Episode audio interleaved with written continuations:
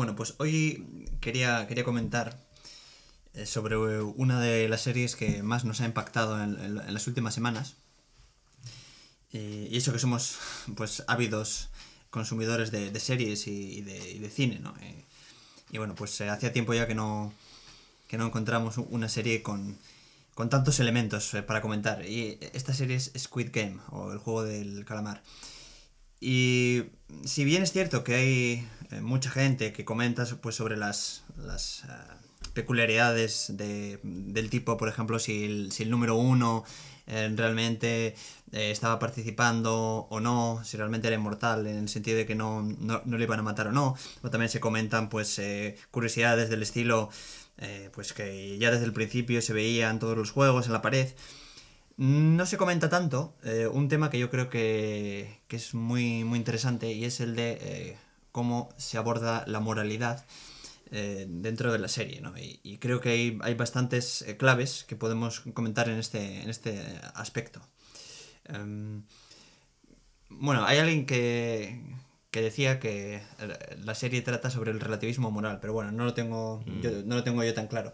Em, sí que creo que, que puede plantear eh, la pregunta de eh, hasta qué punto en una situación extrema nos mostramos como somos realmente. Y sí que esto es interesante, ¿no? Porque a veces vemos que las personas nos comportamos pues de un modo muy cordial, todos somos más o menos amables, unos más bruscos, otros menos bruscos, pero bueno, más o menos todos tenemos un cierto grado, digamos, de, cordialidad y de, entre comillas, bondad, pues si alguien se cae en una calle le vamos a ayudar y ese tipo de, cosas, ya digo, puede haber más o menos ahí un, rango, ¿no? Pero en general hay como una especie de armonía y, no, solemos matarnos ni, ni, cosas de esas, ¿no? Sino todo lo contrario, que en general hay, bastante eh, paz. Pero eh, la cuestión es qué sucede cuando ya hay eh, momentos delicados, es decir, cuando las personas ya entran en una situación frágil en la cual, por ejemplo, ven peligrar eh, su vida o eh, cuando pues se enfrentan a situaciones ya mm, en las cuales su, su, propio bienestar está en juego. y ahí es donde entra la pregunta, ¿no? Sí, esto lo podemos conectar con nuestra visión relativista, relativista, aunque con matizaciones, acerca del carácter de la generosidad cuán generoso se muestra uno cuando, cuando tiene que renunciar a aquello de lo que se despoja por, por tener el gesto. Y aquello de lo que uno se despoja en un juego tan diabólico como este es la propia vida. Lo que pasa que hay, como, como veremos, hay muchas matizaciones que, hacer. Bueno, puntualizamos que mencionaremos a los jugadores por su número, ya que los nombres en coreano para, para hablantes no nativos son impronunciables. Sí, eso es.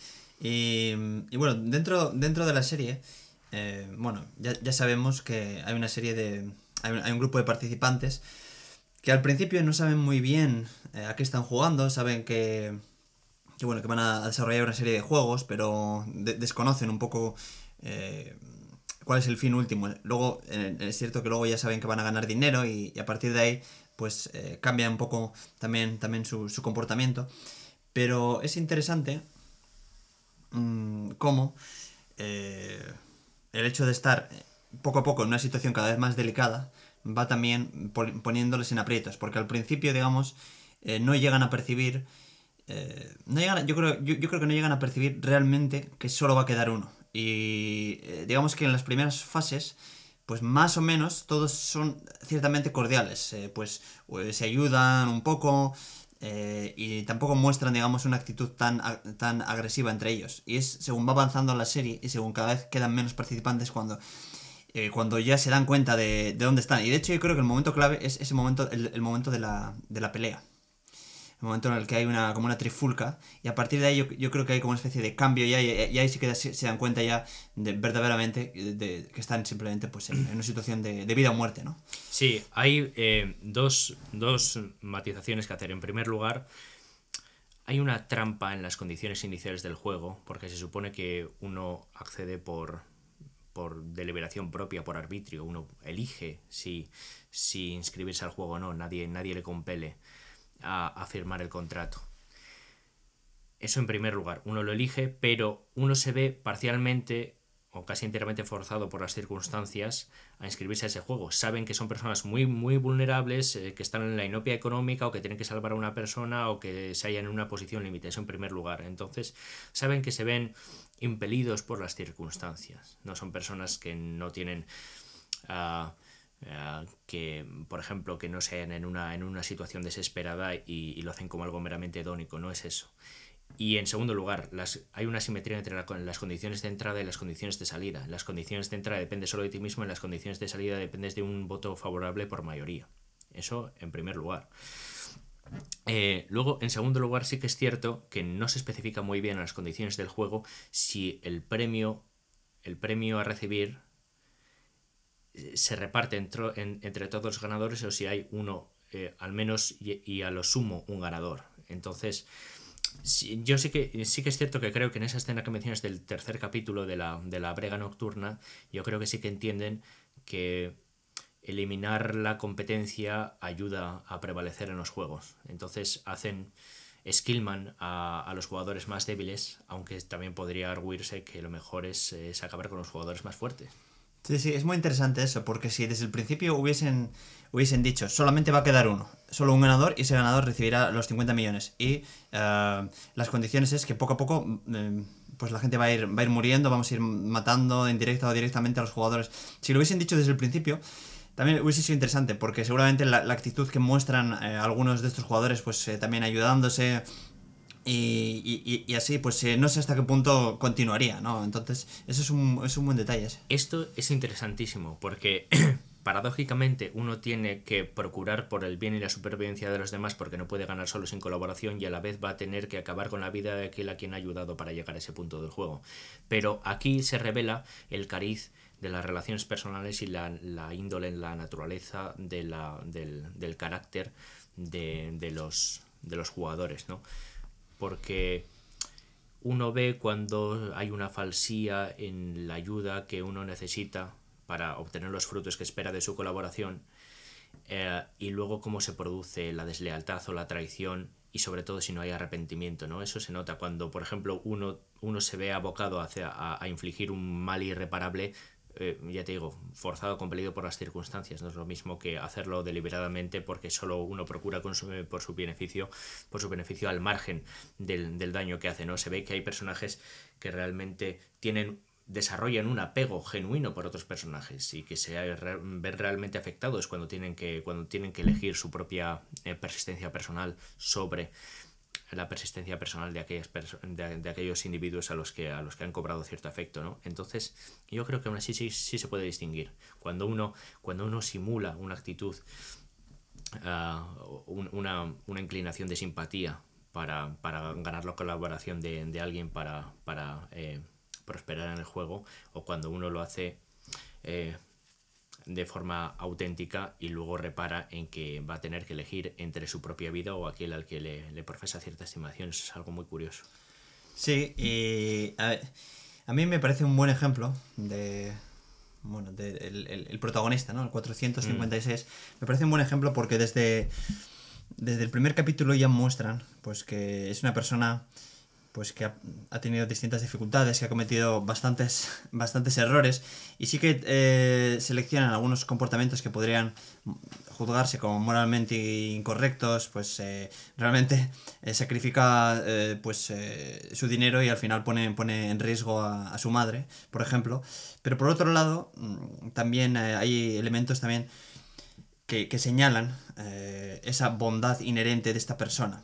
Y es, por ejemplo, pues la escena en la que da de comer a, a este gato, a pesar de, de, que él estaba ya en una situación muy, muy complicada. Y creo que eso podría representar la bondad, digamos, de, de, este personaje, que luego se manifiesta durante el juego también en numerosas ocasiones. ¿no? Sí, una de las virtudes de esta serie es que permite abstraer o generalizar principios, principios universales a través de casos particulares y se entiende muy bien a través de ejemplos. No, no solo el caso del gato, que es, que es muy notable, ¿no? Como, se desprende de, de, la, de las viandas que llevaba solo para solo para dar de comer a un gato callejero, ¿no? Sino, por ejemplo, cuando llega a casa habiendo, habiendo amasado una pequeña fortuna de eh, producto de la ganancia, de las apuestas creo que es, eh, se lo da a su madre de forma muy desprendida, sin miramientos, ¿no? Entonces sí, si bien es cierto que, que, que intenta a, adivinar cuál es el, el, como, el número PIN del, de la tarjeta bancaria de su madre para, para extraer dinero que no va a dedicar en primera instancia al cumpleaños de su hija, sí que es cierto que luego no tiene ningún reparo en dividir las, las ganancias entre sus seres queridos y al final todo lo hace por, por, por sus allegados. En cuanto repara que su madre tiene problema de, de diabetes y que está en claro riesgo y que van a arrebatarle a su hija, se la, van a llevar a Estados Unidos está dispuesto a participar en ese juego, en ese juego diabólico para, eh, para ganar la custodia de su hija y para socorrer a su madre que se haya en grave riesgo. Entonces, yo no creo que en, en, el, en, la, en, el, en la visión general de las cosas se pueda tachar moralmente a este individuo. De hecho, yo creo que es, yo creo que es moralmente laudable casi todo lo que hace Vamos a poner otro ejemplo. Cuando, cuando gana la apuesta y descubre que esa mujer con la que se choca parece accidentalmente le ha robado, y cuando están luego todos en el escenario del juego, eh, pues es cierto que, ves cómo la está haciendo del cuello, cómo le, cómo le reprocha que la haya robado, pero no está dispuesto a agredirla y a dejarla como el otro con, la que esa jugadora ha contraído deudas. ¿no? Entonces es, es, un jugador cuyas presuntas faltas se entienden muy bien y en el contexto general se pueden esculpar, incluso se pueden, se pueden entender y claramente quedan contrapesadas por sus virtudes morales. Sí, sí, este es un claro ejemplo, uno de los pivotes sobre los que bascula toda nuestra reflexión moral eh, sobre la serie. Sí, de algún modo la serie también plantea eh, la cuestión de eh, si el ser humano realmente en el fondo es intrínsecamente bueno o si, o si cabe alguna esperanza, digamos, en, el ser humano, ¿no? Que parece que, parece que el ser humano se está corrompiendo pues seguramente según va evolucionando la sociedad, que esto ya lo comentamos también en el anterior episodio, según la gente va teniendo más bienes materiales, parece que se va volviendo más egoísta y, y al final también plantean esta, esta duda, ¿no? Realmente el ser humano, al final hay, una esperanza para pensar que el ser humano es bueno. Y con, el ejemplo, en las, últimas escenas, cuando, cuando está este, este hombre pasando frío, ¿no? Y al final, pues eh, van, a, van a socorrerle. Y también en este personaje quizás también podría ser el ejemplo de, de la esperanza en la, en la bondad del, hombre, porque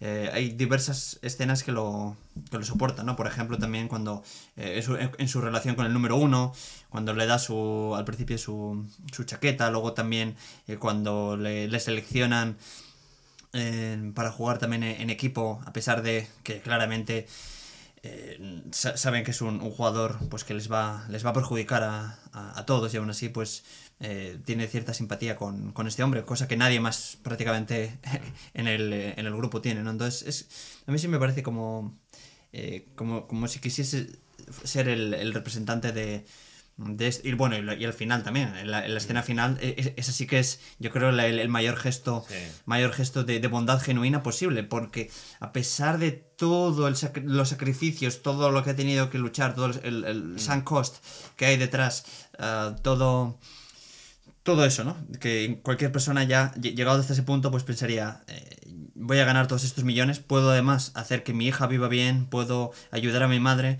eh, bueno, al final todo, digamos, ha merecido la pena y a pesar de eso, prefiere salvar a un, un ni siquiera es un amigo, es un es compañero que le ha, tratado mal, le ha, le ha bueno, traicionado varias veces, eh, ha estado a punto de matarle y aún así decide eh, perdonarle, ¿no? Eso es un gestión muy loable, ¿no? Sí, eh, mira, para, para imponer un poco de orden yo creo que estaría bien en primer lugar identificar cuál, cuál creemos que es el principal cometido teórico de los que, de los que han producido, del, del productor y director de esta serie.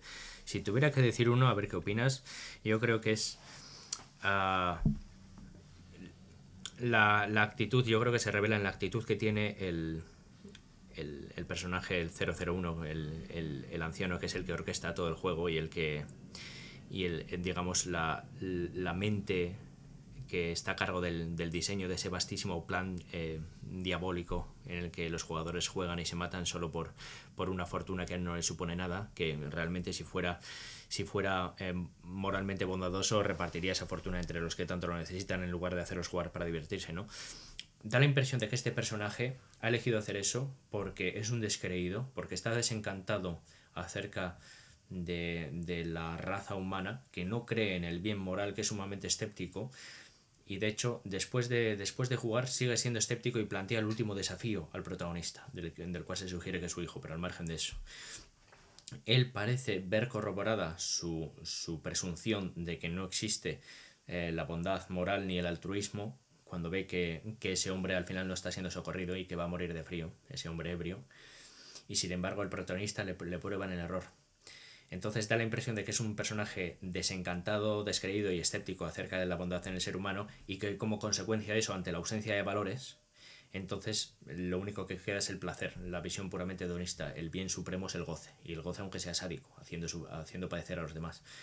Y sin embargo, parece que en la serie se quiere sugerir que esa visión es errada, falsa y nihilista, porque hay muchos jugadores que juegan por seres queridos, es decir, la protagonista creo que era 069, el, uh -huh. esta protagonista, por ejemplo, está dispuesta a padecer todas las, todas las penalidades para, para traer a sus padres de Corea del Norte y para ayudar a su hermano pequeño. Eh, incluso el, el, personaje 218 está dispuesto a hacerlo por su madre. El protagonista está dispuesto a hacerlo por su madre y por su hija. Hay una gran diferencia, empero, y es que si bien cada uno vela por los demás y en ese sentido son altruistas, no velan por los demás al margen de no tener relaciones muy, muy estrechas con ellos. En ese sentido el personaje se distingue de todos los demás, porque vela, vela por la dignidad de las personas aunque no tenga, no tenga un, un, un contacto emocional con ellos importante. Si te fijas al final lo que, lo que mencionabas, en lugar de eh, hacer uso de su fortuna y dedicarse a una vida, a una vida eh, llevadera de placeres y hacerse con la custodia de su hija, lo que hace es intentar desmantelar el juego. Es decir, que en vela o eso es, trata, trata de evitar eh, que se sigan cometiendo estos crímenes, ya digo, por mero placer. Intenta desmantelar el juego para evitar el sufrimiento de personas a las que no conoce y nunca conocerá.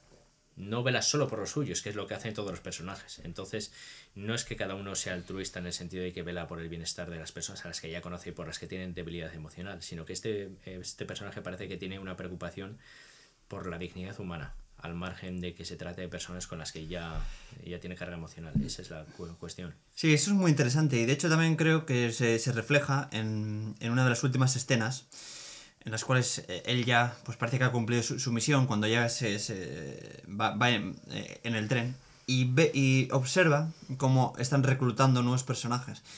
Y aunque a él podría ya no, pues, no afectarle, ¿no? Porque bueno, sí va a haber nuevos personajes y son personas que no conoce, digamos, y él ya ha cumplido con su parte.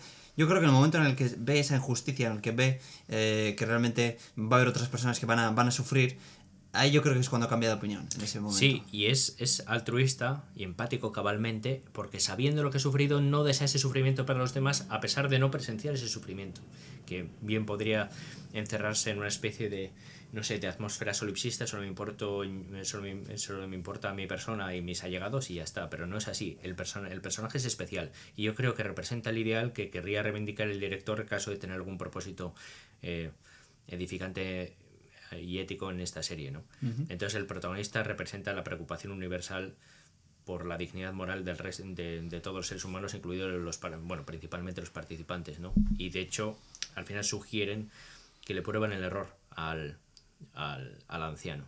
Que el anciano, ya te digo, si a, a, adoptando esta actitud escéptica acerca de la bondad, de, bondad natural del ser humano, no, no ven ninguna razón para, para socorrer al desamparado, sino todo lo contrario. Como no hay valores morales y hay la actitud, la posición relativista que apuntabas al principio, como no hay valores morales objetivos, entonces vamos a divertirnos, que es lo único que nos queda. Quiere decir, ante la ausencia de valor, el valor supremo es el bien. Bueno, el bien, perdón, el placer. Uh -huh. Y no se obtiene ya placeres siendo demasiado rico porque todo es fácilmente asequible. Entonces, lo que nos quedan son emociones fuertes, es decir, hacer jugar a individuos desesperados cuando lo que está en juego realmente es su vida, no son carreras de caballos, son eh, juegos diabólicos en los que las personas fallecen. Sí, sí, y, y luego hay, hay, varias teorías, aunque bueno, eh, podemos comentarlas y no creo que tenga mucho sitio que sea así, y es, algunas dicen que eh, en la segunda temporada, este protagonista, 456, pues eh, realmente va a tomar va a tomar el, el, el rol de, de frontman o, o, va a estar a, a cargo de la, de la, operación y de algún modo pues eh, sería un poco incongruente con, con todo lo que ha sido el, el personaje hasta ahora, ¿no? Entonces, eh, yo me inclino más por, por la otra opción, que es pensar que él, él va a volver para de- desmantelar el juego, para hacer justicia. Y, y de algún modo eh, eso tendría sentido porque, eh, sobre todo, eh, se aprecia cuando, cuando ves esa escena eh, última en el tren, Mm. que cambia de opinión. Entonces, Sí. eh, Sí, yo, yo, creo que es, yo creo que es fácil impugnar esa teoría, porque eh, si realmente fuera corruptible, si se pudiera pervertir el personaje, ya lo habría hecho en las situaciones límites en las que podía perder la vida y lo único que tenía que hacer era sacrificar a personas a las que quizá no iba a ver nunca más y que están compitiendo como- por él. Si no lo ha hecho en ese momento y si es capaz de renunciar a su hija, ¿cómo se va a pervertir? Además, eh, incurriendo en acciones que contradicen todas sus inclinaciones que hemos visto en el curso de la serie. Me parece una teoría disparatada y yo creo que es, eh, es, eh, es notorio que lo que, que lo que va a pasar si es que, si es que producen una segunda temporada es que va a tratar de, des- de desarticular toda esa maquinaria perversa y diabólica por las cuales unas personas que, que, nadan en la opulencia se encuentran su, único, su única forma de, de divertimento en, la tortura de, seres humanos, ¿no? a las que tratan realmente como animales, como caballos. Es que literalmente el paralelismo es, es sorprendente. Sí, sí. Sí, sí. Y una de las cuestiones que a mí me- parecen más, más interesantes eh, a, resolver, bueno, no sé si a resolver, pero al menos a, a comentar, es que hasta qué punto eh, se puede juzgar a, a una persona cuando está en una situación límite. Mm. Es decir, hasta qué punto se puede juzgar su comportamiento eh, en esas situaciones límites en las cuales es o tu vida o la mía. Eh, hasta qué punto eso, digamos, sería una especie de, de atenuante, también unido a la desesperación ya adicional que tenían ya eh, previa por, por, por las deudas que, te, que tenían, ¿no? Eh, entonces, aquí no sé si se podría distinguir entre dos casos, un caso en el cual eh, no hay un riesgo inminente a la vida, es decir, eh, los jugadores al principio sí saben que están compitiendo y que en algún momento pues tendrán que, que, morir o que luchar, digamos, por su vida, pero no, eh, eh, en los primeros episodios al menos no parece que se vea como claramente un riesgo directo, ¿no? Y, Sí, po- sí. y quizás podr- podríamos dis- distinguir esos primeros episodios de otras situaciones en las cuales ya sí que hay un enfrentamiento directo y donde las personas tienen que tomar una decisión del estilo o tú o yo, como podría ser, por ejemplo, el juego de las canicas. Entonces, eh, no sé si, si se podría hacer esa distinción, de algún modo. Yo creo que aquí vienen a propósito dos consideraciones. En primer lugar, que quizá esas decisiones a las que uno se ve abocado, una encerrona de, de, de elegir entre la propia vida o la vida de la persona con la, con la que compites, entonces parece difícil considerar moralmente reprensible elegir la propia vida, pero el error estriba en haber llegado a ese punto. Es decir, están en ese punto porque hay alguien moralmente depravado que les induce a eh, llegar a un escenario, a una situación en la que se produce esa disyuntiva. Es decir, es como falacia el falso dilema, o vives o mueres. No, no tiene que darse esa disyuntiva porque nadie tendría que haberles invitado, sabiendo cómo estaban desesperados, a jugar en un juego en el que tienes que elegir entre esas dos opciones. Eso en primer lugar. Y en segundo lugar, hay una opción, porque no es, no es, eh, eh, no hay una disyunción exclusiva entre o tu vida o la mía. Cabe votar. Y eso es lo que hace el protagonista. El protagonista puede ganar el juego, la fortuna y olvidarse de aquel amigo, o presunto amigo traicionero que ha matado a su compañera y que estaba dispuesto a matarlo él hace eh, eh, segundos antes, y vota, quiere votar, quiere persuadirlo para que vote para salvarse los dos. Quiere decir, está dispuesto a pesar de todas las penalidades padecidas y a pesar de la traición de aquel a que quiere salvar, y a pesar de, de- de quedarse sin el premio y no poder socorrer a las personas por las cuales se, se, ah, se apuntó a ese juego, está dispuesto a, a suspender el juego con una votación favorable. Esa sería la opción del- de la entidad moralmente perfecta, de la criatura moralmente perfecta, suspender el juego. Y Quiere decir, rechazar, rechazar ese dilema eh, o tu vida o la mía. Esa es, esa es la cuestión. El ser moralmente perfecto, claro, cuando, cuando entiendes que, que se, se, eh, uno sea en el contexto en el que se puede producir una votación favorable. Claro, que seguramente muchos ya pues dan por hecho que no se va a producir esa votación porque ya se ha ha producido una votación y los que han querido se han, pues, se han marchado, digamos, y los que vuelven ya después en la segunda ronda, eh, se entiende que quieren permanecer en el juego. Entonces eso también podría ser un elemento a tener en cuenta, que muchos igual pues eh, dan por hecho, ya asumen que, que en una votación posterior pues eh, el resultado saldría negativo. Entonces, imaginando que eso es así, que ya sabemos que el resultado va a salir negativo o, o que hay muchas posibilidades, em, ¿hasta qué punto, digamos, se puede se puede juzgar a los, a los personajes y a sus acciones, ¿no? Y a, mí, para mí el juego, el, más, el juego más revelador o de los más interesantes eh, para comentar, donde claramente se ven estos dilemas morales, es el juego de las canicas. Es que ahí, eh, ahí claro, se da una situación terrible y es que, claro, todos eligen al, al, compañero, al, compañero con el que más empatía tienen, con el que mejor se llevan o con, sí, con, de algún modo con el que les gustaría cooperar que es lo que ellos imaginan, imaginan que van a cooperar, y de repente ven que compiten entre ellos. Pues imaginemos en la, vida real, nosotros elegiríamos pues a nuestro mejor amigo, elegiríamos a nuestra pareja, etc. Y ahí se da una situación muy, muy dura, en la cual tenemos que eliminar a esta persona que tanto estimamos.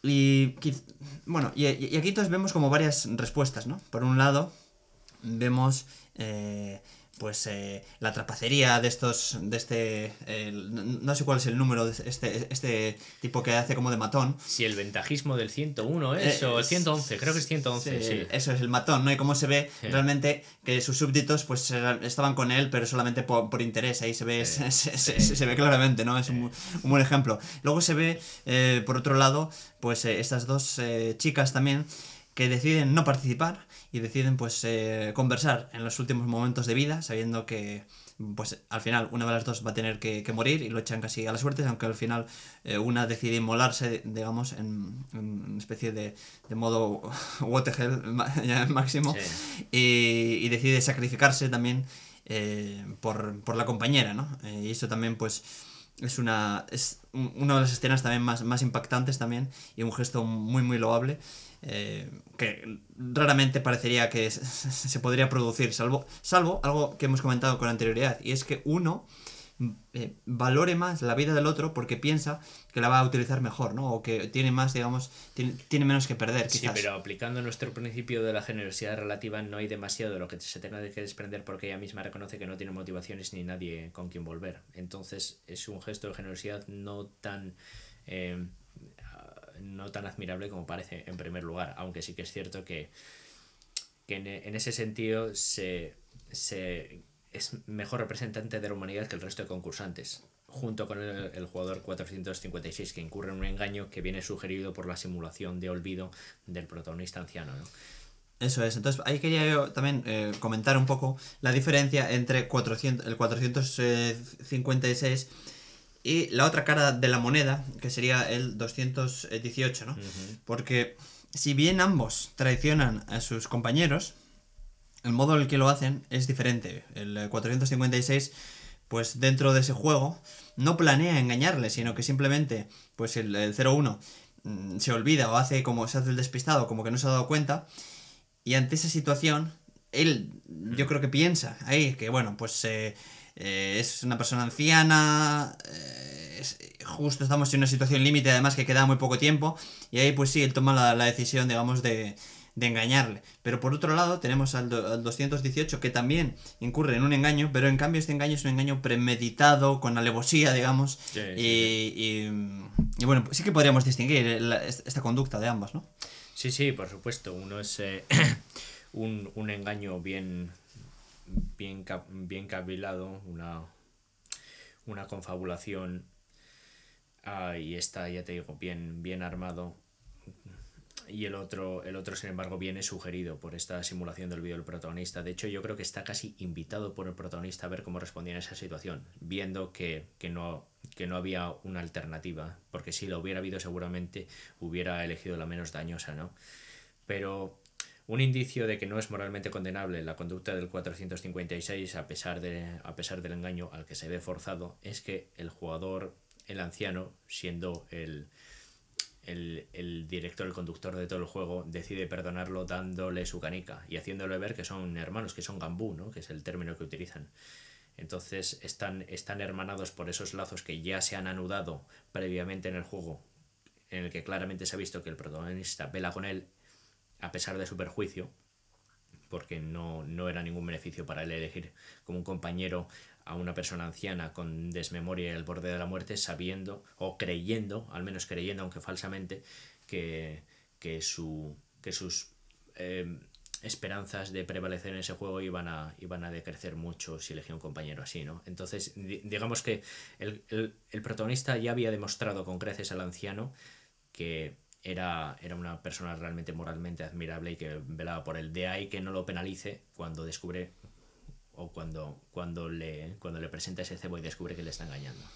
Y, es interesante porque aquí, eh, aquí el anciano podría tener una especie de sesgo de confirmación. ¿no? Si él eh, ya eh, cree que todos los humanos son realmente corruptos o que son pues malvados o egoístas, y él tiene ese pensamiento y por eso monta el juego y por eso también luego sigue como dubitativo, pues ante esta situación en la cual hay una persona que se está comportando de un modo altruista durante todo el juego y al final cae, digamos, en, el error, él podría también, en este caso, eh, pues pensar algo así como lo sabía, ¿no? y, y castigarle por ello, pero en cambio sabe que eh, sigue siendo una persona bondadosa. Y quizás pueda ser también por la, la, reacción que tiene, ¿no? Porque es muy distinta la reacción que tiene el 456 de la reacción que tiene el 218. 456 mm. eh, sí que con mucho sufrimiento y se ve que realmente no quiere engañarle, pero lo hace eh, de algún modo porque no tiene otra opción. Sí, la, diferencia es la reacción. El personaje principal está abatido después de lo que ha tenido que hacer, después de lo que se ha visto abocado a hacer, porque no es que inflija un daño moral pudiendo haberlo evitado, no, es que la situación era, era límite, tenía que elegir entre dos opciones, una de las cuales era, era menos mala. Menos mala teniendo en cuenta factores contextuales, que se trata de una persona mayor, pues eh, demenciada, pues también eh, que le quedan pocos días de vida, que no tiene ninguna perspectiva de, de, prevalecer en el juego. Entonces se puede entender que esa situación en términos utilitaristas sea, sea la más razonable y se pueda comprender. Y de hecho, prueba de que resulta comprensible para, para el protagonista y de fácil remisión es que al final le ceda su canica y le dé un abrazo, se despida de él. De alguna forma deseándole buena suerte. O sea, yo creo que el, el protagonista, el, el anciano sabe que iba a ser elegido porque, porque el protagonista tiene, tiene debilidad por los seres más vulnerables y también sabía que al ser elegido iba a poder favorecerle con, con, eh, dándole las canicas. ¿no? Pero sin embargo el otro jugador, el 218, no solo hace lo que tiene que hacer para, subsistir, sino que eh, eh, elabora un discurso de apología de lo que ha hecho, de lo que hay que hacer, contra los que quieren votar para salir del juego o contra, contra ese, ese, personaje que está deprimido por haber tenido que acabar con su mujer, que es mucho más grave también. De hecho, a mí me parecería una solución mucho más digna dejarse morir para no tener que sobrevivir pensando en que uno ha tenido que acabar con su mujer, que, que, salir ganando. Sí, sí. Sí, sí, ese personaje pasa un poco desapercibido, pero realmente la, la, decisión, digamos, es eh, mucho más dura que la, la del 218 en el sentido de que eh, estamos comparando eh, una pareja, una, una, mujer con un desconocido, ¿no? Entonces mm. parece que la acción es, es mucho más eh, complicada, ¿no? En este caso. Sí, salvo que haya habido un pacto entre marido y mujer, mira, me voy a sacrificar yo porque tú vas a tener más probabilidades de ganar y quizá haya, quizá impactado quién sea el ganador. Pero al, al margen de eso el jugador acaba suicidándose, así que es una, una decisión vana. Una decisión vana. Eh, pero, pero sí, también hablábamos de, la, de cómo se puede evaluar moralmente los personajes en función de las circunstancias en las que ejecutan ciertos actos. Por ejemplo, eh, el, el, el, jugador principal es el más loable moralmente porque está dispuesto a renunciar a la fortuna por la que ha padecido todas esas penalidades por mor de la vida a los personajes a los que puede no volver a ver o que estarían dispuestos a matarle momentos antes, ¿no? Entonces está dispuesto a votar 2 a 1 cuando quedan tres jugadores y hay una moribunda, solo para salvar a los tres, a pesar de no poder socorrer a su madre ni ganar la custodia de su hija. Aunque parece que tiene el impulso de matar a su compañero después de lo que le ha visto hacer, y entonces es la jugadora la que le disuade de hacerlo, a pesar de saber que eso puede significar su muerte. Entonces, digamos que son los dos que triunfan moralmente. Y de hecho, ese triunfo moral se sella en el pacto que hacen, la promesa de cuidar de sus seres queridos si ganan el juego, uno de los dos. Entonces yo creo que son los que, los que triunfan moralmente los dos en la serie, ellos dos. Lo que pasa es que ella ha tenido que ser persuadida por gestos que han tenido con ella como esta otra jugadora. Entonces digamos que no entró en el juego, entró en el juego siendo despiadada, de, de facto siendo una ladrona, y acabó siendo, yo creo que moralmente transformada por gestos como este, tanto del protagonista, porque se acerca a ella y se interesa por su, por su estado y hablan de, su, de sus familias, y de la otra jugadora. Y sin embargo, el otro jugador llega hasta el final y está dispuesto a hacer lo que haga falta solo para cuidar de su madre. Sí, sí. Sí, es muy interesante cómo diversos jugadores se van transformando también de forma distinta a lo, a lo largo del juego, ¿no? Por ejemplo, este 218 eh, al principio sí que tiene algún gesto de, digamos, eh, generosidad. Ya, pero poco dura. Poco, poco, dura. En el primer capítulo advierte al protagonista que la, que la, que la niña, que la, que la muñeca asesina, pues tiene, tiene un, un lector, un sensor de movimiento y que lo mejor que puede hacer es, es, ocultarse tras el cuerpo de alguno de los competidores. Y en el segundo juego no le, el, el segundo juego eso es, no, no, no le disuade de elegir la, la figura más complicada sabiendo que eso puede significar su muerte. Piensa un competidor menos a pesar de que sea mi amigo de la infancia, ¿no? Un personaje que, al que no se puede condenar especialmente no es el villano de la serie, aunque nos lo quieran hacer creer así. Es una especie de, de, burdo camuflaje. Realmente el villano de la serie es el anciano, por muy sonriente y, y entrañable que, que, resulta el espectador hasta el final, ¿no? Pero es el villano de la serie. Porque él no solo podría evitar todo eso, sino que podría evitar podría evitar no solo el sufrimiento de, derivado de los juegos a los que, en los que participan los personajes, sino el sufrimiento con el que venían, es decir, asistirlos económicamente a todos, ¿no? O crear una superorganización para, para asistir a los pobres y desheredados, o intentar acabar con la carestía en el mundo, pero en lugar de eso se divierte y se regocija participando en ese juego. Y, claro, no solo haciendo participar a los demás, sino participando en el juego. El nivel de morbosidad es máximo. Es curioso porque es un personaje al que no se le castiga mucho, digamos, el espectador no le, no le, sí, no le castiga como un villano, precisamente por la actitud que tiene tan benevolente, porque es un personaje, sí, pues en una situación delicada, eh, con una enfermedad. Sí, la apariencia de vulnerabilidad, es. es. un ancianito al borde de morir, hay que ayudarle, fíjate cómo sonríe, al final le da la canica y en el fondo te das cuenta de que es el que orquesta todo. O sea, es, es el auténtico villano de la serie. Uh -huh. Y no solo merecería morir entre penas y castigos, viendo su teoría de la, de la falta de bondad en el mundo refutada, sino que merecería pues eh, ver desmantelada toda, toda esa superestructura de, al, al servicio, al servicio de, del placer como resultante de, de la. De, de atestiguar el, el, mal y el dolor de, de, otros seres humanos, ¿no? Y de hecho, lo que habías comentado antes de que el protagonista podía ser heredero de este, de, este anciano, yo creo que también eh, queda, queda sin, apoyo, sin apoyo razonable cuando se ve claramente que es el frontman, el, el hombre de la enmascarado, con la máscara negra, el que, el que claramente es el sucesor, ¿no? O sea, habría como una duplicidad de, de, de herederos. Yo creo que no, que no, que no tiene mucho sentido. Sí, sí. Sí, ahí, ahí se dice como que el frontman va a ser el nuevo sí. 001, pero y luego eh, pues que el 456 sería el nuevo frontman o al revés. Pero sí, yo no tampoco creo que eso, eso sea así. Luego también eh, me surge otra pregunta también.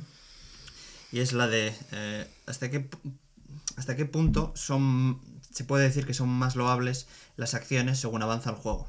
Eh, por ejemplo, se puede decir que la acción de, de, este personaje indio, no, no sé el número ahora mismo, no me acuerdo, eh, no recuerdo. Pues bueno, el indio eh, es sí, esta acción inicial cuando, de, en, el, en, el, primer juego, cuando le, le, le agarra de la, de la, camiseta, es muy poco loable porque estamos ante un primer juego en el cual hay muchos personajes aún y aún no se ha evidenciado que estamos en una competición a vida o muerte entre todos y sería muchísimo más loable las acciones, digamos, en los últimos episodios o las acciones son igual de loables con independencia de esta consideración. Yo creo, fíjate, ateniéndonos de nuevo a nuestra teoría de la de que la generosidad es, es, uh, es relativa a aquello a lo que uno se despoja por tener el gesto, yo creo que son igualmente loables porque el precio a pagar es el mismo que es la vida. Y, y en ese primer juego, en ese primer juego es muy fácil perder la vida con un leve movimiento. Tiene detector de movimiento. Entonces yo creo que se arriesga, fíjate, sujetándolo al mínimo movimiento, padecen los, eh, eh, fallecen los dos. Entonces yo creo que ese, que ese personaje también suscita la simpatía del público porque es muy, porque es muy desprendido, muy, muy desprendido, colabora, eh, no solo es simpático, empático, está dispuesto, por ejemplo, también es un poco ingenuo porque, porque parece que está dispuesto a creer esa teoría inverosímil del 218 cuando dice que van a poder jugar a parejas con las canicas después, ¿no? Pero en lugar de pensar, no, mira, te he ganado, eh, esto se ha acabado, lo siento mucho por ti, pero yo también tengo familia, mujer e, mujer e hija, así que lo siento mucho. Entonces yo creo que yo creo que siendo, siendo la percepción del riesgo parecida, que es que aquello que vas a tener que entregar si, si, si pierdes en el juego es la muerte, yo creo que la vida, yo creo que los gestos son igualmente, igualmente, igualmente loables. Claro, hay una diferencia. Por ejemplo, el 218 también eh, precave al protagonista de no moverse y de esconderse, pero él no está poniendo en juego su vida al sostenerle. Entonces los gestos no son iguales. Los gestos no son iguales. También habría que ver si uno sabe que en el primer juego no, tiene, no va a ganar solo uno, si van a ganar muchos. Entonces, sabiendo, pero la, la, la, consideración relevante es que sabiendo que, sabiendo, si uno pone su vida en juego para asistir a otro, entonces está siendo máximamente generoso, porque lo que está en juego, quiero decir, la generosidad es relativa a lo que pones en juego que es tu propia vida. Entonces yo no creo en ese sentido que que la, la, evaluación moral dependa del estadio del juego en que se hallan los jugadores. Sí, sí. sí, sí que es cierto que la, la, valoración ¿no? es la vida y la vida parece que es, la misma, pero sí que hay un elemento que cambia, ¿no? Y es el, el hecho de conocer, ser consciente de que eh, es tu vida contra la la de los otros. Es decir, que en los primeros juegos parece que los jugadores no son tan conscientes de que es eh, sacrificar su vida frente, frente a la de los compañeros.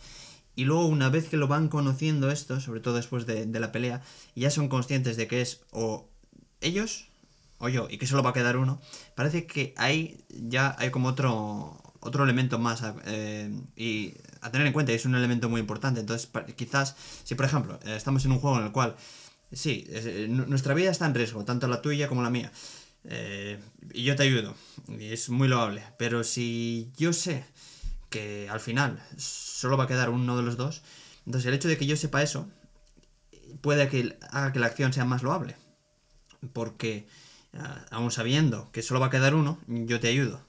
Si por el contrario pienso que podemos quedar los dos y te ayudo, aunque sí que estoy sacrificando mm, también mi vida, porque igual, pues por ejemplo en el juego de la muñeca igual me muevo y también muero, pero pienso que podemos quedar los dos. Entonces ese elemento podría también... Eh, bueno, pues ser pero hay, hay, una diferencia en el caso del indio, estamos yendo aquí por casos y ejemplos, eh, y es que el indio no, no tiene nada que ganar ayudando a ese personaje y tiene mucho que perder, que es su propia vida, y a pesar de eso lo hace. Quiero decir, siendo la naturaleza de su acción tal, no creo que hubiera operado de una forma distinta sabiendo que se va a ser un competidor eh, futuro en uno de los estadios más avanzados del juego.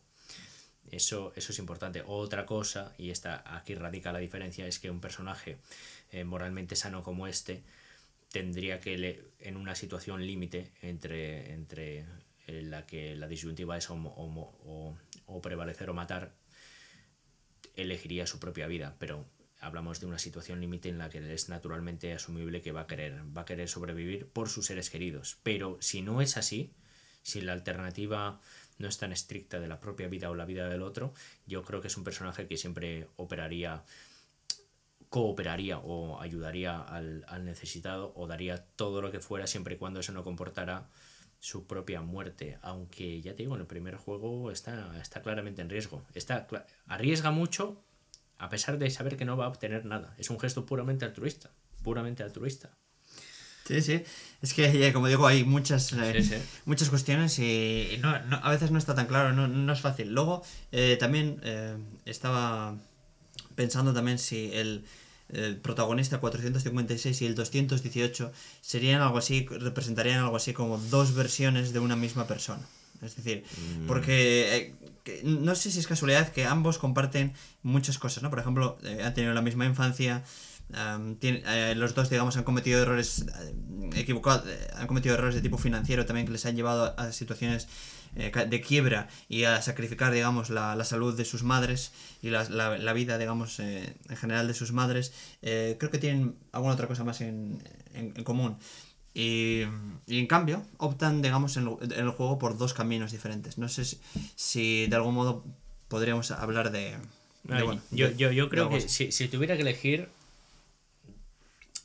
A ver, vamos a, vamos, vamos a, a generalizar sobre casos particulares a lo universal. Si tuviera que elegir tres arquetipos de, de personajes, si- arquetipos de personajes serían tres. Uno, en el que está, el que está depravado o pervertido y se transforma positivamente, en el que se produce el progreso moral, y ese sería la, la jugadora, creo que era la 0, 068, la, la, Sí, la 067, creo que es. 067, eso es, eso es, 067, porque ella pues se dedica al, al latrocinio, al engaño, a la corruptela, y sin embargo, al final muta moralmente, es en primer lugar, eh, en segundo lugar el 218, que es el arquetipo de protagonista que se comporta del modo que resulta esperable por parte del que orquesta todo el juego, y luego el protagonista, que es moralmente puro desde el principio hasta el final. Entonces yo diría que hay como tres arquetipos de jugadores, dos de los cuales refutan la convicción del, del- del anciano que cree que, que el bien moral no existe en el mundo y ante, ante ese vacío de, de- de valores todo lo que queda es el placer, el placer a costa de todo lo demás, porque si no hay valores morales no es placer a costa de hacer el mal, porque no hay mal que hacer, esa es la cuestión. Muy interesante este, Sí, este punto. Luego también que- quería hablar bre- brevemente sobre un participante, el número 17, el experto en cristales, eh, el cual oh. eh, realmente no, no dice nada, él sabiendo, digamos, que es experto en, cristales y que podría participar el, el primero y salvar a muchas personas, decide callarse y no decidir nada, con lo cual indirectamente está, pues, eh, no se puede decir eh, asesinando, pero sí, de algún modo, es indirectamente responsable de, de la muerte de esas personas. Entonces, mm, ¿por qué no se lo juzga o por qué parece ¿no? que, que esto mm, casi es algo admitible? Eh, cuando en otros casos, por ejemplo, el 218 que, que, que, que pro- que propugna el, empujón, pues ahí sí que se ve claramente que es una acción eh, reprimible, ¿no? Entonces, em, se pueden juzgar, digamos, ambas cosas por igual, la, la acción eh, versus la no acción. Fíjate, yo aquí, veo instancias de dos imperativos, el hipotético y el categórico. Parece que en el caso del cristalero, el imperativo que prevalece es el, es el hipotético, es decir, eh, si, claro, es condicional, si los demás no me han ayudado, si los demás no me han ayudado, procuraría mi propia muerte, ¿por qué voy a velar yo por su supervivencia? ¿no? Parece que es condicional. Si realmente hubieran, eh, hubieran colaborado para, para que él siguiera vivo en el resto de juegos, quizá, quizá lo habría hecho. Pero parece que su ayuda es condicional sobre la ayuda de los demás. O sea, que, que pone condiciones a la ejecución del bien moral. Sin embargo, el imperativo categórico no está sujeto a condiciones. eh, Obra de tal modo que puedas querer que tu máxima eh, se torne ley, universal al margen de lo que hagan los demás. Tú tienes que hacer el bien moral. Entonces, si uno considera que, que un fin en sí mismo es procurar la vida de los demás, al margen de cómo se han comportado contigo, ese cristalero tendría que haber, eh, tendría que haber asistido a todos los que van delante de él para que, para que no para que no se para que no cayeran al vacío ¿no? y sin embargo no lo hace es un caso de un individuo moralmente mediocre es decir que se rige por imperativos hipotéticos en lugar de categóricos no, no así otros jugadores que hemos comentado como el 456 entonces digamos que cualquier ser humano medio podría entender su decisión pero no no es no es digno no es digno de panegírico moral esa es la cuestión Sí, eso es. eh, quizás, pues, no se, no se puede comparar el, el, el el- el asesinato o el, digamos, causar la muerte con no evitar el fallecimiento. Parece que son dos niveles, pero ambos podríamos decir que son moralmente reprensibles, ¿no? Sí, uno, uno es pecado por omisión y otro es pecado por acción. Pecado por acción, digamos, tomar la iniciativa de, de hacer el mal por interés y otro el pecado por, por omisión de no, de no hacer el bien o no evitar el mal también, también por haber corroborado que los demás no lo harían en tu lugar. Sí, sí. Sí, sí, pero es eh, eh, mu- muy, interesante esto. Y bueno, también había apuntado aquí eh, también ot- otra cuestión que creo que, que puede ser eh, bastante bastante interesante, ¿no? Y eh, sería la de cuál es el podium, digamos, nuestro podium de la acción bondadosa eh, por, por excelencia dentro, dentro del juego. Eh, que parece que tampoco, tampoco está tan, tan claro. Podríamos decir que, que- bueno, yo al menos diría que en primer lugar eh, estaría la acción final, la del protagonista del 456, porque renuncia, la, la renuncia ahí es máxima, ¿no? Y a pesar de todo, él decide eh, salvar a, a su compañero, entre comillas. Sí, pero no, no solo renuncia, porque si hablásemos solo de renuncia sería, sería más, eh, más encomiable la, la penúltima acción de salvar la vida de su compañero, porque no solo, no solo renuncia a, no solo renuncia a obtener la fortuna, sino que también renuncia a poder asistir a su madre enferma. Sin embargo, en la última situación pueden enviar una, una, una gran dotación económica y postergar, postergar, postergar esa acción de ir a, ganar la custodia de su hija, ¿no? Yo creo que es más porque la motivación es más. debería ser más débil. Porque en la penúltima acción, cuando salva, cuando quiere salvar la vida de su amigo, tiene hay carga emocional involucrada, es decir, su amigo siente afecto por él y esa es una motivación bastante fuerte para actuar, pero en la última acción él no puede sentir afecto por esos seres humanos porque no los conoce. Lo hace en abstracto, lo hace porque es moralmente bueno velar por la evitación del mal, al margen de que no ponga rostro y cara a, esas personas eh, cuyo, cuyo sufrimiento anticipa, ¿no? Entonces yo creo que la última acción es más loable precisamente por eso, porque, porque no hay, porque la motivación no es puramente personalista, no, no tiene que ver con motivos particulares de tengo aprecio a esta persona, no, lo hago porque es moralmente bueno. Sí, sí. Podríamos decir que esa sería la acción eh, que, que gana el premio a la, la- a la- la número uno, digamos. eh, Sí, yo creo que sí. eh, la medalla de oro. Luego la medalla de plata, quizás se la podríamos dar eh, a 218 porque se sacrifica también por, por su madre.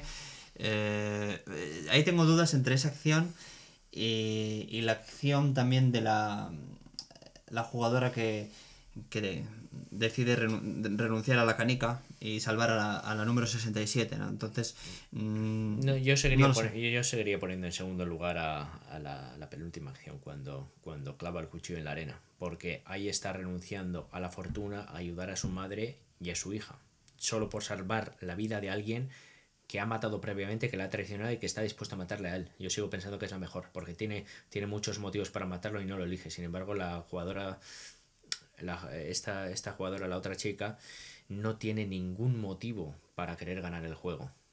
Entonces es fácil pensar que ese sacrificio es menor en el sentido de que, ya te digo, no sacrifican nada, no sacrifican nada al dejarse matar, salvo su propia vida que no tiene ningún sentido. Quiero decir, no tendría sentido, no tendría sentido tratar de pervivir si no tienes ninguna razón para hacerlo.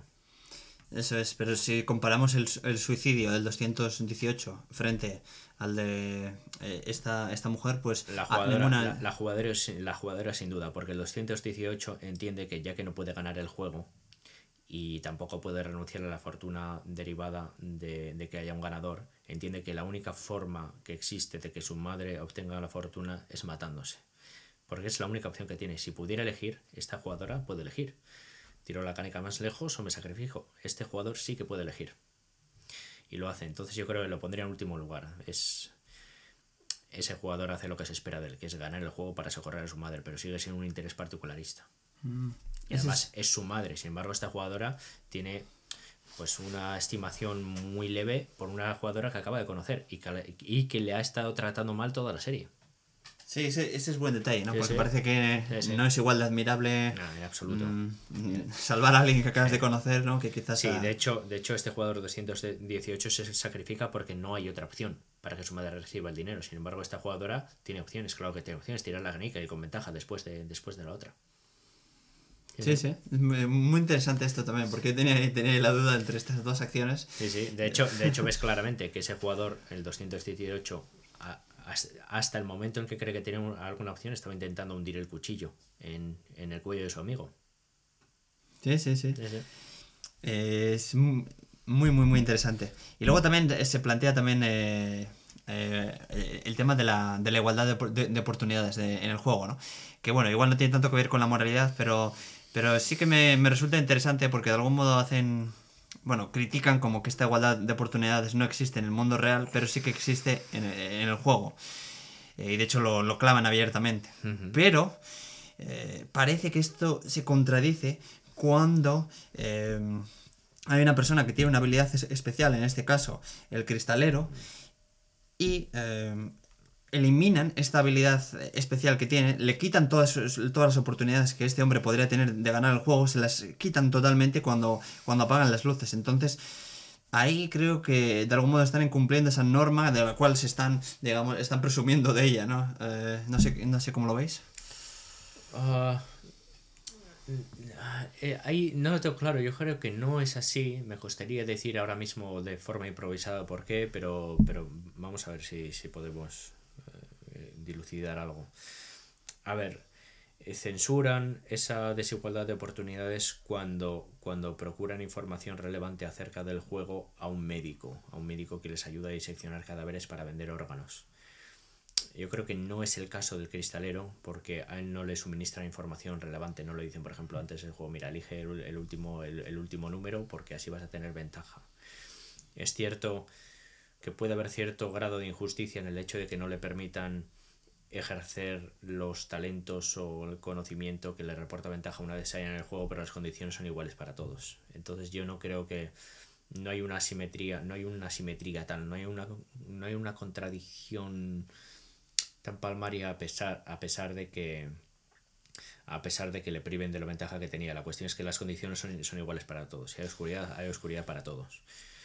Claro, eso sí, eh, las condiciones siguen siendo las mismas para todos. La cuestión es que eh, eh, si hay una persona que tiene una ventaja y se la, se la eliminas, pues de, algún modo las condiciones sí que, sí que cambian, ¿no? Porque imaginemos que en el juego de la, de la socatira, pues hay uno que es muy fuerte y cogen y le, le cortan un brazo. Pues ya no tiene, no tiene las mismas oportunidades, no puede competir, ¿no? Prácticamente. Ya, pero ahí tendrían que cortar, que cortar el brazo a todos, quiero decir, la... No, pero solo le cortan a uno, claro, al, al fuerte, digamos.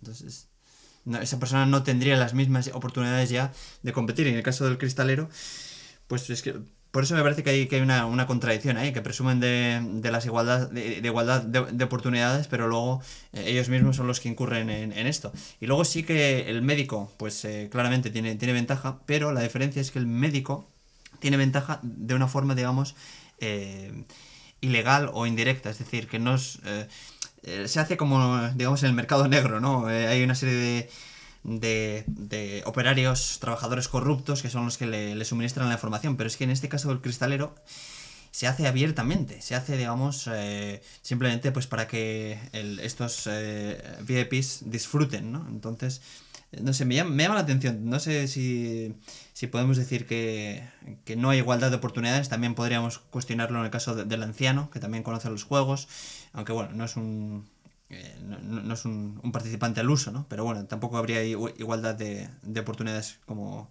como tal. Eh, entonces no sé si, si en cierto modo pues son un poco hipócritas, ¿no? Eh, bueno, también cabría pensarlo de otra forma. Si ellos lo que quieren es eliminar los privilegios o, las ventajas que tienen los jugadores, lo hacen de cualquier forma, o evitando que, que los trabajadores suministren información relevante al médico o bien evitando que un cristalero que tiene un talento que los demás no tienen se aproveche de ese talento. Quiero decir, todos tienen que ir a ciegas sin saber en qué cristal es el bueno. Todos tienen que ir a ciegas sin saber qué juego va a tocar. Algo así.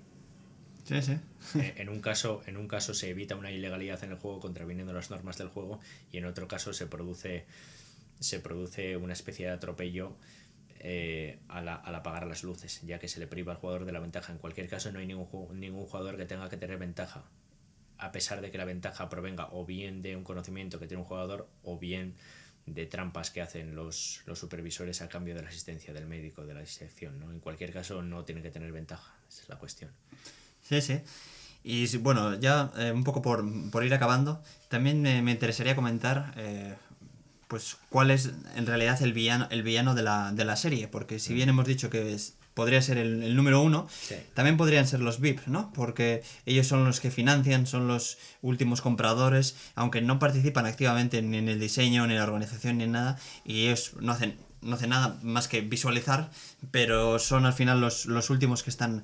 Eh, que sin ellos, digamos, el juego no se, no se llegaría a producir. Sí, diríamos que el villano es el, el que orquesta todo y los otros son cómplices son los cómplices porque gracias a su colaboración se hacen juegos de este tipo. De hecho, hacen por, mero divertimento apuestas. Se ha apostado un millón a que va a ganar este jugador.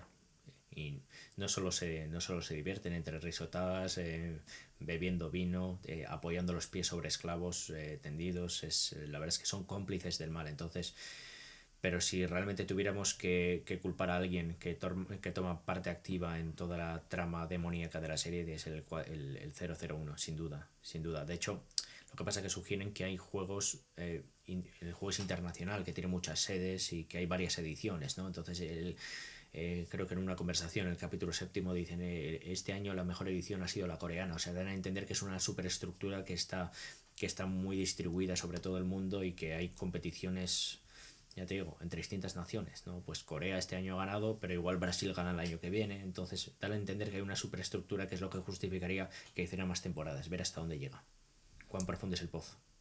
Sí, sí. Y a mí me llama la atención que los VIPs pues tengan estas máscaras, ¿no? Y de algún modo también pienso que quizás es porque sus acciones son tan, tan moralmente reprensibles que, que tienen, tienen que ocultarse tras ellas. Y no solo eso, piénsalo. Imagínate que, uno de ellos es descubierto, que no pueda identificar y delatar a los participantes, al resto de participantes. Todos tienen que ir de incógnito para eso. Imagínate que uno, uno planea dar un golpe al banco, pongamos como en esta serie, como la casa de papel. Es importante que, el que el que organiza el atraco no dé información relevante a los atracadores para que no puedan delatarlo en caso de ser eh, eh, capturados por la policía. Pues aquí lo mismo, mejor no conocer los rostros. Sí, sí. Pero bueno, sí que podría ser que al final, sin el número uno, el juego no llegaría a producirse, que es al final... Sí, dan la impresión de que, de que él es de alguna forma el, el pionero, el incubador, ¿no? El que da lugar a todo eso y quizá luego por extensión o por, o por contagio de ideas o por lo que fuera se ha extendido mucho, pero pero da, da, la impresión de que él, además él da sus motivos, parece que sus motivos fueron los que le indujeron a, a dar ese primer paso, ¿no? La vida resulta aburrida, cuando, cuando puedes adquirir absolutamente todo fácilmente, entonces eh, cada vez necesitas un estímulo más drástico, más fuerte y más radical para, para, obtener un poco de placer, que es lo único que nos queda en un mundo en que no hay valores objetivos. Esa sería, en síntesis, yo creo que la, la idea de las motivaciones del protagonista y, y, la tesitura moral en la que, nos, en la que se nos plantea la, la, serie, que por cierto es magnífica y como hemos visto da Paulo muchas meditaciones. Sí, y, podría dar seguramente eh, durante horas, ¿no? De, de, de, hecho, también el número uno, que es, hemos dicho que seguramente sea el, villano por excelencia, lo llamativo es que se retira justo antes de... Eh, de, de, que le, le, le, vean los, los VIP, ¿no? Entonces, si él está tan orgulloso de su, de su plan, de su acción, de todo lo que ha conseguido. Mm, no sé por qué no quiere... eso está, eso está relacionado con conjeturas que, que manejan todo todos los fans, que según las cuales es el padre del protagonista, porque el, el frontman dice que el, el, anfitrión tiene que, tiene que retirarse por cuestiones personales. Hay cuestiones personales, no se sabe qué, realmente, qué tiene que hacer realmente. E imagínate, a ver, hay presunciones que no tienen mucha apoyatura, pero que bueno, que podrían ser. Yo no las comparto, pero imagínese que tiene algún, algún resentimiento contra la madre protagonista, siéndole el padre, entonces es él el que se encarga de darle el toque final para que el protagonista quizá no tenga ningún motivo para querer ayudar a la humanidad cuando vuelva y vea que su madre está muerta, entonces quizá pueda decantarse por ser el heredero, su heredero para proseguir con el juego, quién sabe. Entonces, parece, ahí sugieren que se trata de cuestiones personales, y si asumimos que es el padre hijo, pues podría, podría anudarse alguna teoría, quién sabe. Sí, sí.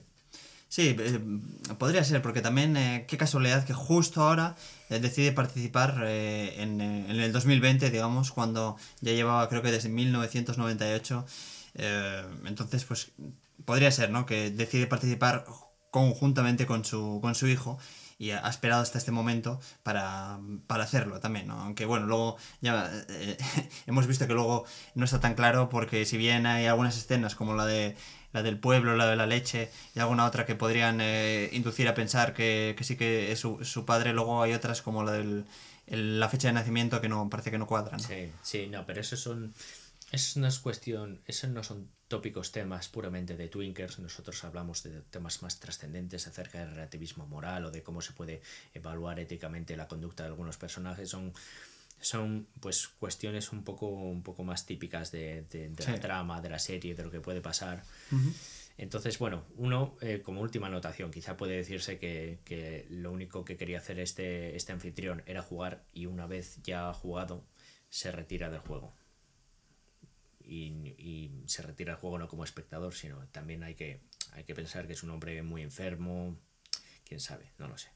Sí, sí, eso es. Pero bueno, sí, no vamos a entrar, digamos, en las curiosidades Ah, no. más eh, que, ya, que ya se hablan siempre de Sí, esto, sí. ¿no? Pero bueno, eh, sí, yo creo que eh, bueno, hemos hecho un buen repaso sobre, Sí. sobre todas estas cuestiones eh, morales, aunque... Aunque no descartamos proseguir en alguna, alguna otra extensión si tenemos que revisitar. Sí, sí, sí, porque esta serie tiene, tiene, tiene unas cuantas eh, lecturas, digamos, ¿no? sí, sí, sí. muy interesante.